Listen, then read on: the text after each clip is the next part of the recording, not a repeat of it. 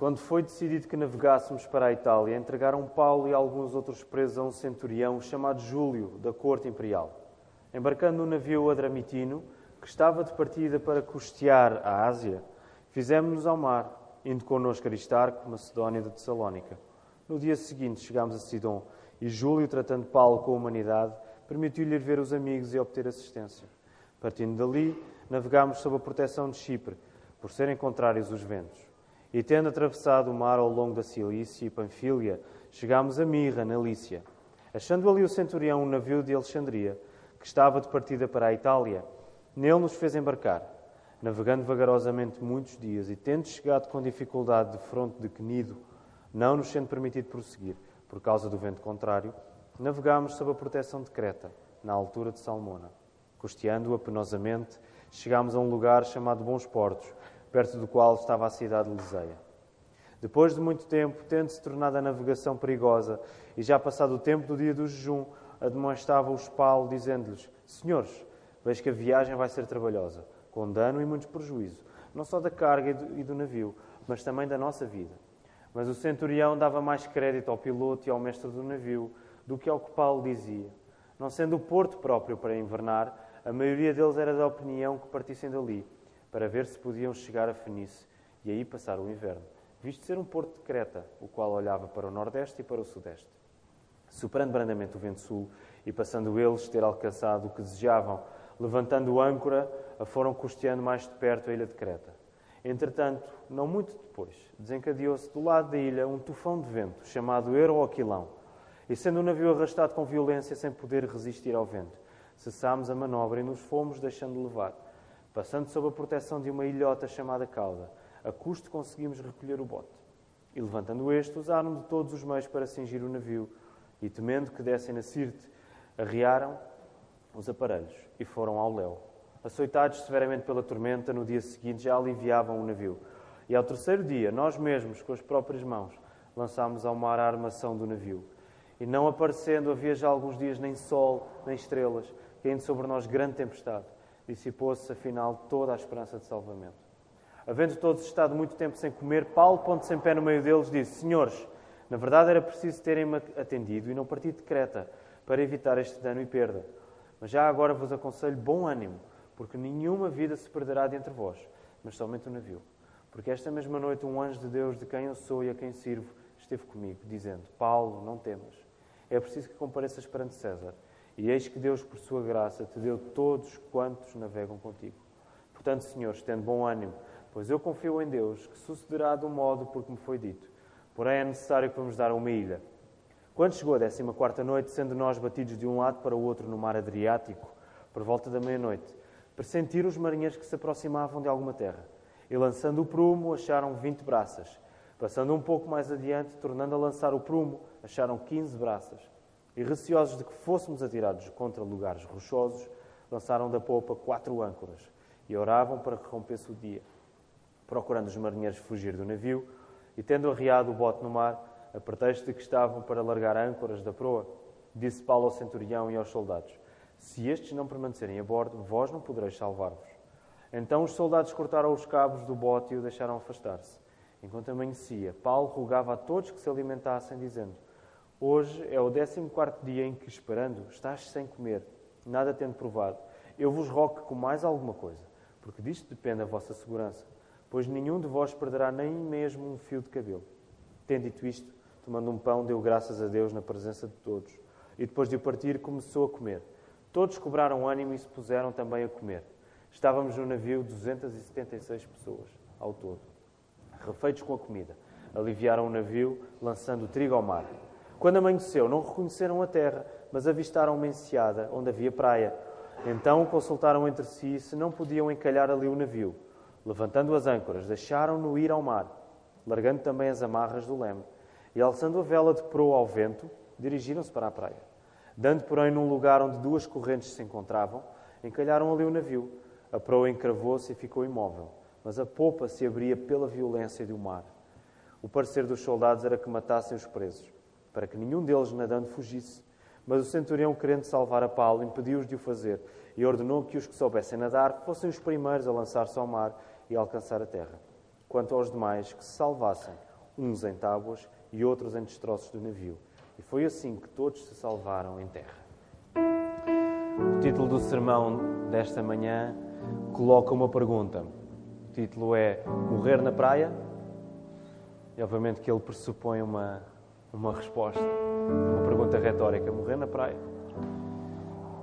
Com o texto bíblico aberto em Atos 27, o meu objetivo é que, através deste episódio extraordinário que acabámos de ler, em que Paulo, Lucas, Aristarco estão com outros prisioneiros num navio em direção à Itália, a sofrerem com o mar, com o vento por todos os lados.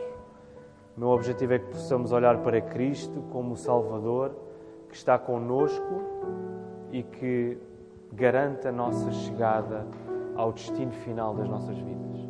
Nosso objetivo todos os domingos é que possamos sempre olhar para Cristo na Sua palavra. E hoje não é diferente. Nenhum domingo é diferente. Porque Cristo é tudo aquilo que nós precisamos. É certo que durante esta viagem, esta jornada de fé, existirão muitos solavancos, muitos ventos contrários, ondas gigantes e céus nublados. Nunca a palavra nos diz que estas coisas não virão. Nunca a palavra nos diz que nós estamos isentos destas coisas. Mas o fator mais importante na nossa vida não é a variação das condições à nossa volta. O fator mais importante da nossa vida é a permanência daquele que é fiel para cumprir as suas promessas nas nossas vidas. É esse o fator mais importante. Tal como foi na vida de Paulo, naquela altura, ele continua a ser o fator mais importante na vida da Igreja hoje. É a permanência daquele que é fiel para cumprir as suas promessas nas nossas vidas. Neste caminho de fé, para estarmos face a face com Cristo, esse é o nosso desejo. Nós caminhamos, nós aguardamos a vinda do nosso Salvador para estarmos com Ele. Neste caminho, nenhum cristão vai morrer na praia. Morrer na praia? Não, não é para nós. Nenhum cristão vai morrer na praia. Porque é Deus quem está com ele e quem o conduz. E Jesus garantiu esta permanência e fidelidade para nós. E por isso eu quero orar nesta hora para que Deus nos dirija, para que possamos encontrar quer a coragem, quer o consolo somente no nosso Salvador, Senhor, no Senhor Jesus Cristo. Vamos orar. Deus Pai, já, já nos dirigimos a Ti várias vezes esta manhã como Pai e não queremos deixar de o fazer porque Tu és o nosso Pai Celestial. Antes nós éramos Teus inimigos, não queríamos saber nada de Ti, Senhor mas tu foste misericordioso connosco ao ponto de enviares o teu filho para nos resgatares e nos colocares no teu seio, na tua família. E por isso agora nós podemos chamar-te de Deus Pai. Tu és o nosso Pai, tu nunca te apartas de nós, tu cuidas sempre de nós, Senhor. E nós queremos pedir-te que tornes esta verdade ainda mais presente nesta manhã.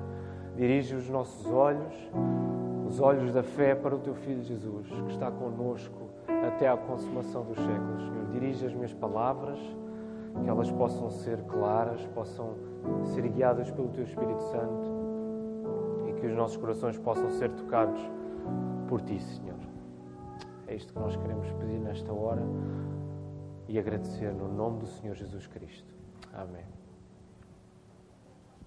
Não sei se os irmãos ficaram tão inquietos ao ler esta passagem como, como, como eu fiquei uh, quando preparava este sermão e mesmo hoje que já a lemos, ah, alguns de nós já a ouvimos duas vezes, é uma passagem extraordinária, é uma passagem em que o apóstolo Paulo, Lucas que também aparece aqui, Aristarco, eles estão a levar de todos os lados. E, e, chegam ao fim da viagem, mas o barco fica arruinado. Portanto, é uma viagem espetacular.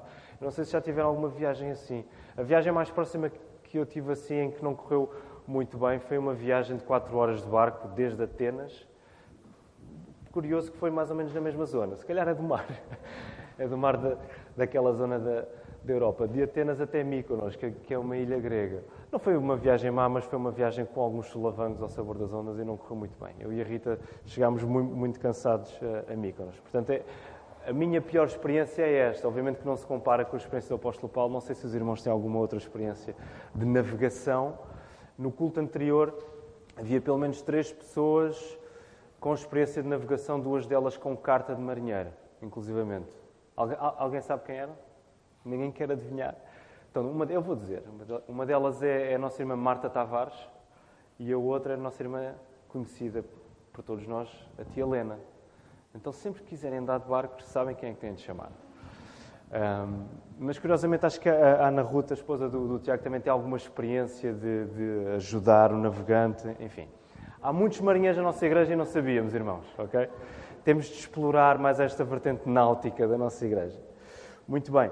Então, o texto desta manhã é Atos 27. Se recordam, na semana passada estivemos em dois capítulos, Atos 25 e 26.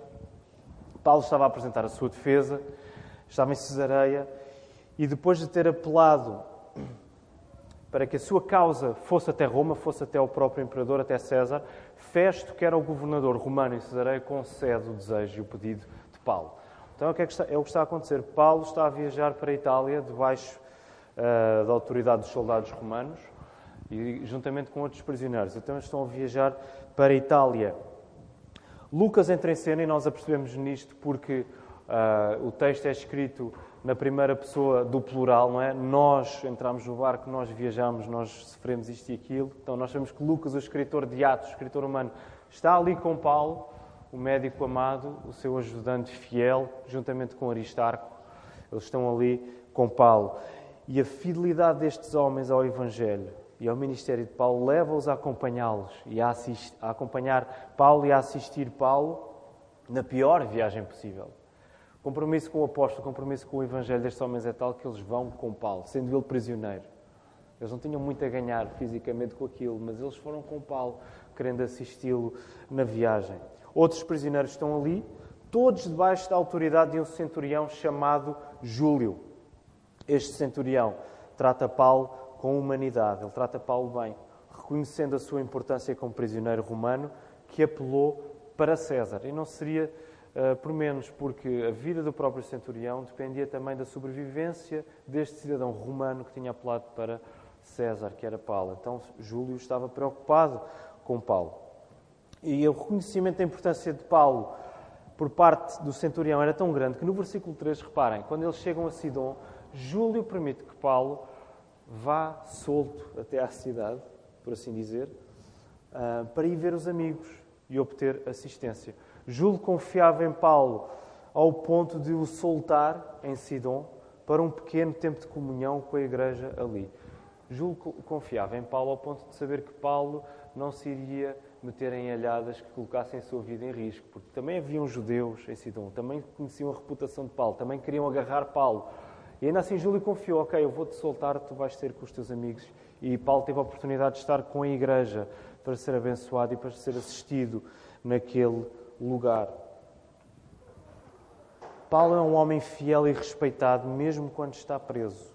E nem este, centurião fica indiferente ao apóstolo. A graça de Deus na vida da igreja pode ser vista também, até no modo como pessoas que não têm fé, até no modo como descrentes reconhecem a importância, ainda que ocasionalmente, mas reconhecem a importância de confiarem nos cristãos. Muitas vezes a graça de Deus na nossa vida, daqueles que acreditam em Cristo, que, que confiam em Jesus, é vista na maneira como talvez pessoas próximas de nós, amigos que não têm fé, confiam em nós por causa do nosso testemunho cristão. Isso é graça de Deus. Isto também aconteceu com Paulo ali. Muitos de, daqueles homens e daquela tripulação estavam a confiar em Paulo, porque Deus estava com Paulo. Então a viagem prossegue. Não sei se alguns de vós nas vossas Bíblias têm mapas que fazem o percurso do apóstolo Paulo através do mar Mediterrâneo. Se tiverem, sigam, é interessante seguir para onde é que Paulo passou e ver o trajeto. A viagem continua até um sítio chamado Bons Portos, que é um lugar no sul da ilha de Creta. E por causa dos perigos da viagem até ali, Paulo faz um aviso à tripulação que a partir dali, a partir daquele ponto, o percurso será trabalhoso e vai trazer prejuízo, não só da carga e do navio, como das vidas daqueles homens. Júlio não faz caso do que Paulo diz. E Paulo, porventura, estava a dizer: Olha, se calhar é melhor ficarmos aqui mais alguns meses em bons portos. Júlio não, não faz caso do, do aviso de Paulo e ele chega em viagem. E é interessante a referência que é feita aqui ao dia do jejum. O escritor mostra-nos que já tinha passado o dia do jejum. Este dia do jejum refere-se ao dia da expiação, que nós lemos em Levítico, lá atrás no Velho Testamento, de Levítico 16 e 23. O que é que nós percebemos? Porque é que é importante estar a, a referir isto? Porque significa que este episódio acontece por volta do final de setembro e início de outubro. ok? Porquê é que isto é importante? A partir desta altura até meados de março, início, meados de março, esse era o período pior para se navegar em alto mar. Isto é importante porque a experiência de Paulo como navegador e como viajante, ele já tinha alguma experiência, dizia-lhe que é melhor nós aguardarmos aqui e deixarmos que este período passe. Okay? Então é importante nós percebermos isto também. Evitava-se navegar naquele período e Paulo está a fazer esse aviso. A tripulação ainda assim segue viagem, porque Júlio confiou mais no piloto e no mestre do navio do que nas palavras de Paulo. E se ainda há pouco vimos Júlio a dar um grande crédito a Paulo, a confiar nele, agora vemos Júlio a não ouvir o que o apóstolo tem, tem para dizer. Deixem-me dizer-vos, irmãos, o facto de alguma pessoa que não tenha fé já ter confiado em nós, por causa do nosso testemunho de fé, por causa do nosso exemplo de fé, isso não significa que essa pessoa vai permanecer fiel a essa confiança que já mostrou em relação a nós. Porquê? Porque o mundo terá sempre o domínio sobre o coração daquele que não confia em Cristo. Uma pessoa que não confia em Jesus até pode receber algum, algum tipo da graça de Deus através daqueles que têm fé, como aconteceu neste navio, mas no fundo ele vai dar sempre ouvidos, no final de contas, ele vai dar sempre ouvidos àquilo que o mundo tem para dizer. A determinada altura, quando parecia que o navio estava a ir de vento em popa, não é? Eles chegam em viagem e parece que tudo está a correr conforme eles estavam à espera que corresse. O navio está a andar bem. Mas a determinada altura surge a ameaça que os navegadores daquela zona e daquela época mais temiam, que é o Euroaquilão. Eu não sei se as vossas traduções têm outra palavra para este fenómeno. Que era o Euroaquilão?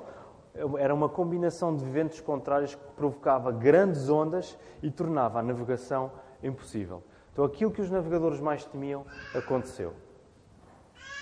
As dificuldades eram tantas que a tripulação não teve outra alternativa senão deixar o navio ir à deriva ao sabor do vento e do mar.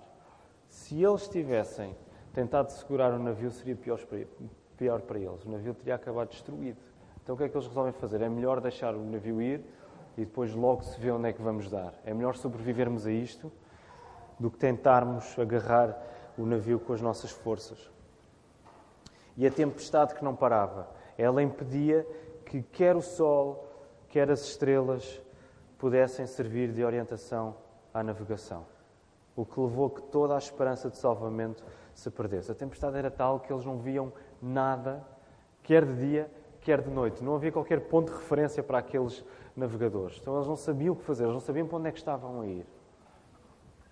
Perderam toda a esperança naquele momento. Então, Paulo, sempre pronto a agarrar o coração de quem o ouvia, ele faz um breve discurso. E primeiro Paulo diz uma espécie de I told you so, não é? Eu bem vos disse, nós devíamos ter ficado lá, mas vocês não me ouviram. Nós devíamos ter ficado lá mais algum tempo em bons portos, porque agora estão a ver, estão a ver o que está a acontecer. Mas ele não ficou por aí. Depois Paulo aconselha a tripulação no versículo 22. Bom ânimo, tenham bom ânimo, porque nenhuma vida se perderá de entre vós, mas somente o navio. E Paulo pôde dizer isto porque um anjo de Deus apareceu a Paulo naquela viagem. e confirmou-lhe que Deus, por sua graça, iria guardar todos os que navegavam com ele. No meio do pior cenário possível, Paulo tem, deixa-me dizer assim, o descaramento de dizer àqueles homens: tenham bom ânimo. Mas o fundamento para ele dizer isto é inabalável. O fundamento para que aquela tripulação confie em Paulo é a confiança que o próprio Paulo tem na palavra de Deus. É interessante hoje já termos lido parte do Salmo 119. Este amor pela palavra, esta confiança uh, resoluta que temos em relação à palavra de Deus. Paulo fala de um modo que mostra que o cenário mortífero, que o cenário terrorífico trazido por aquela tempestade não é o cenário final, mas que há um Deus a tomar conta de toda a cena a própria importância e reputação do apóstolo Paulo no meio daquele navio, no meio daquela tripulação, vai crescendo ao longo da viagem. Eles vão ouvindo cada vez mais o que Paulo tem a dizer. Ao ponto de agora ele apelar para que aqueles homens tenham confiança no que ele está a dizer. Porque ele próprio confia no que Deus lhe disse. Ele está a dizer: Olha, confiem no que eu estou a dizer. Não porque eu tenho muita força de vontade e vamos todos conseguir, mas porque foi Deus que me disse, foi a palavra de Deus. Eu confio no meu Deus, portanto, confio no que eu vos estou a dizer. É quase como se estivéssemos a ouvir ecos daquilo que Paulo escreve em Coríntios, não é? Sede meus imitadores como eu sou de Cristo, não é? Paulo estava a querer trazê-los para, para ele, mas não era bem para ele, era para Deus, não é? Olhem para Deus, ouçam o que Deus está a dizer. E a viagem continua, e na última secção do texto, que vai do versículo 27 até ao versículo 44, lemos acerca da fase final da viagem e do naufrágio quando a tripulação alcança a terra. Não temos como ir a todos os detalhes do texto, até porque há muita coisa a acontecer, há muito pormenor a ser dado, portanto estamos a passar panoramicamente sobre, sobre o capítulo. Então, agora na última fase, a fase em que o, em que o navio naufraga. A determinada altura, no meio do mar Mediterrâneo, e o texto fala em mar Adriático, lá no versículo 27, na altura era conhecido como mar Adriático, ok? Não confundam com o, mar, com o nosso mar Adriático, entre a Itália e a Croácia, mas referia-se ao mar Mediterrâneo, ok? Já ali ia chegar à, à, à Sicília, estão a ver? No sul de Itália? Ok. Então, a determinada altura, no meio do mar Mediterrâneo, os marinheiros pressentem que a terra estava próxima, ok? Eles, eles pressentem, talvez porque eles estivessem a ouvir o barulho das ondas a baterem em rochedo. Então eles pressentem que terra estava próxima. A ideia da tripulação é lançar fora todo o peso extra para que o navio fosse levado pelo mar, como que aproveitando o embalo das ondas ia surfar até, até à praia. Não é? Eles já estavam tão desesperados de dizer: Olha, isto mais vale deixar o navio ir e vamos aproveitar as ondas, vamos entrar pela praia adentro. Entretanto, alguns dos tripulantes dos prisioneiros procuravam fugir do navio, pelo que Paulo disse à guarda romana para não o permitir, sob pena de ninguém conseguir salvar-se. Paulo quer que todos permaneçam juntos, porque a promessa divina foi que ninguém morreria. Paulo sabe, ninguém vai morrer. Logo, ele quer que todos fiquem juntos. Além disso, ao amanhecer, Paulo reforça o ânimo daqueles homens ao rogar para que se alimentem porque disso dependia a sua segurança.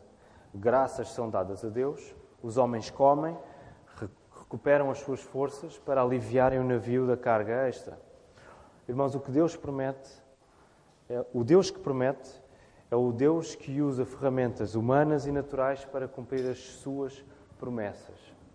E Paulo sabia disso. Paulo então apela à responsabilidade daqueles homens para se esforçarem, não é? Para fazerem aquilo que estava ao alcance deles, para, sobre, para sobreviverem.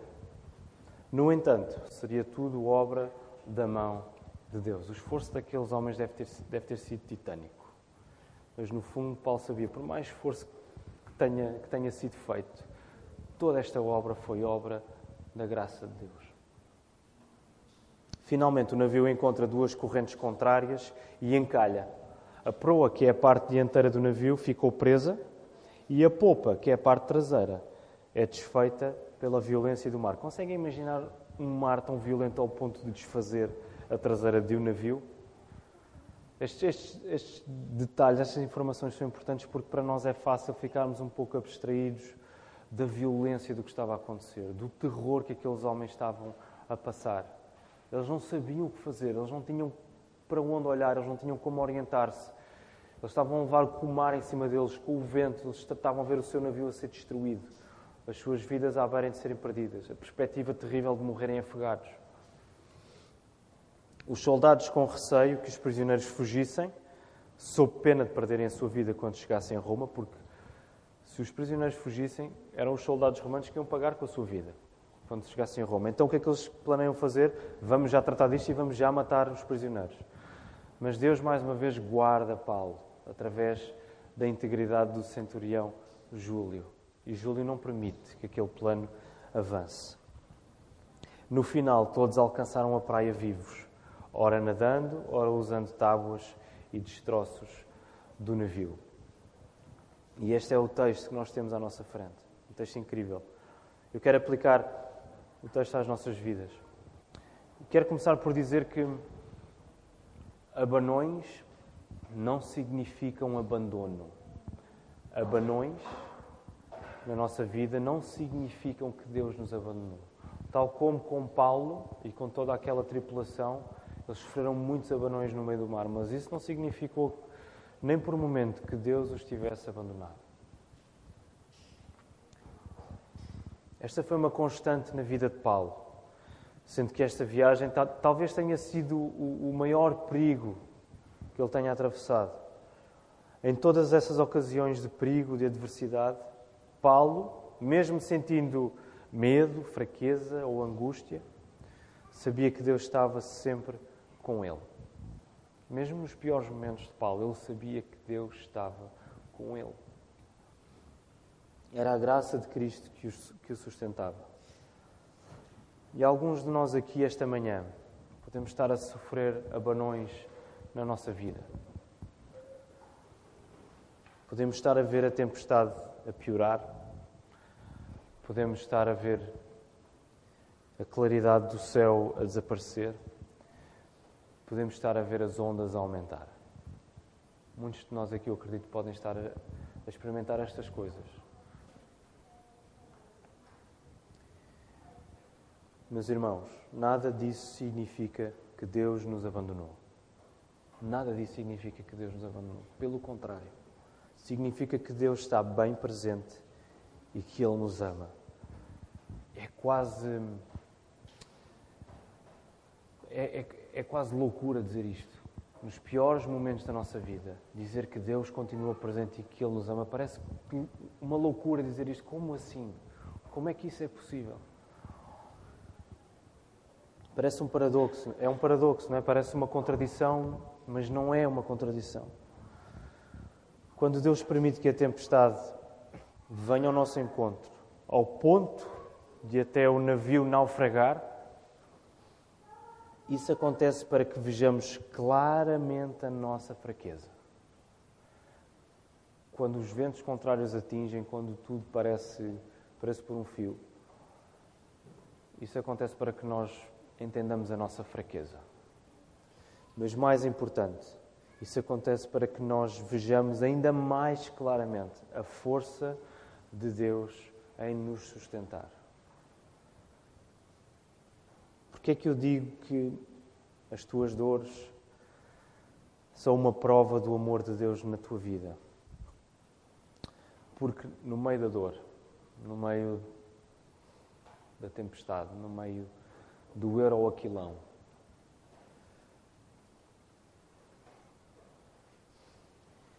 o Espírito Santo guia-te de um modo em que Ele leva-te a que tu te libertes de tudo aquilo que achas que é seguro na tua vida, para seres completamente guiado por Deus. Um dos grandes efeitos que as tempestades têm na nossa vida é que Deus, de facto, mostra-nos as coisas nas quais nós temos colocado o nosso coração, nas quais nós temos colocado a nossa vida.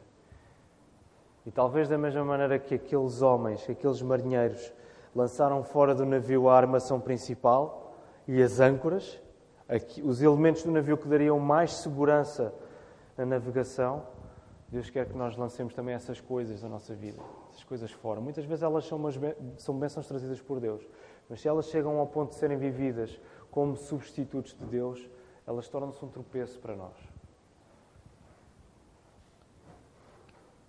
Que coisas é que têm trazido a sensação de segurança ao ponto de achares que é impossível viveres sem elas?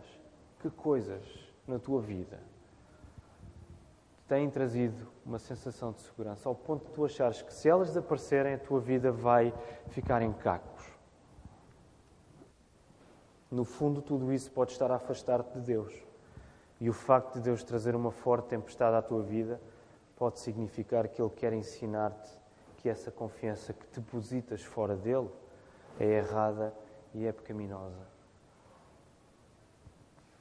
Eu creio que nunca há hum, provação no meio de sofrimento sem que haja arrependimento.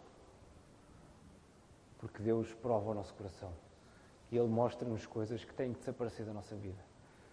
Mostra-nos coisas das quais nós temos que nos arrepender. Lembram-se de Jó? Jó, no meio daquela confusão toda, ele não percebeu o que, é que estava a acontecer com a, com a, vida dele. Quando Deus fala com ele, o que é que Jó faz a seguir? Qual é a resposta de Jó? No meio do sofrimento dele, ele arrepende-se. E é aí que ele ganha o seu gozo. É aí que ele diz: Eu ouvi, eu conhecia-te de ouvir, mas agora os meus olhos te veem. E Deus trabalha estas coisas na nossa vida para que nós não o conheçamos apenas de, de ouvir, mas que nós o vejamos cada vez mais claramente. Por isso é que nós pedimos: mostra-nos Cristo na tua palavra. Mostra-nos Cristo se tivermos de sofrer, porque nós queremos é Cristo. Quero ainda trazer consolo e encorajamento às nossas vidas. A pior circunstância que podemos estar a viver agora não é o fim da nossa história. A pior circunstância que nós podemos estar a viver agora na nossa vida não é o fim da nossa história. Ninguém cuja vida está unida a Cristo pela fé vai morrer na praia. Ninguém. Ninguém daqueles que pertencem ao Senhor Jesus vai morrer na praia. Vamos ser abanados, vamos cair, vamos levar forte e feio. Mas Deus não nos vai abandonar. O Espírito Santo vai guiar-nos até à presença física e pessoal do nosso Senhor e Salvador Jesus Cristo. Nós não vamos morrer na praia porque Cristo já morreu no nosso lugar. Nós não vamos ser abandonados porque Cristo foi abandonado na cruz no nosso lugar. Portanto, o nosso percurso é um percurso garantido. E o poder que venceu a morte, o poder que tirou Jesus da sepultura, é o mesmo poder que habita agora em nós. É o mesmo poder. É o poder do Espírito Santo. Nós vamos em frente porque a vitória está garantida. Deixem-me partilhar um, um, texto também que, que Paulo escreveu em Romanos 8. Hoje lemos parte desse, desse capítulo, mas lá mais perto do final, Paulo escreve assim: Porque aos que de antemão conheceu, também os predestinou para serem conformes à imagem de seu filho, a fim de que ele seja o primogênito entre muitos. E aos que predestinou, a esses também chamou. E aos que chamou, a esses também justificou. E aos que justificou, a esses também glorificou. A nossa chegada ao nosso destino final, à presença do, Senhor Jesus, é tão certa, é tão indestrutível que o próprio apóstolo Paulo pôde usar estes verbos como se eles já tivessem acontecido. Deus já nos conheceu, já nos predestinou, já nos chamou, já nos justificou e já nos glorificou. Está seguro, porque nós estamos unidos a Cristo. E por isso eu quero dizer, meus irmãos, vamos em frente. Está no ir todos juntos, neste barco rodeado por tempestades. E o Senhor Jesus está connosco até à consumação dos séculos. Amém, irmãos? Que o Senhor nos ajude.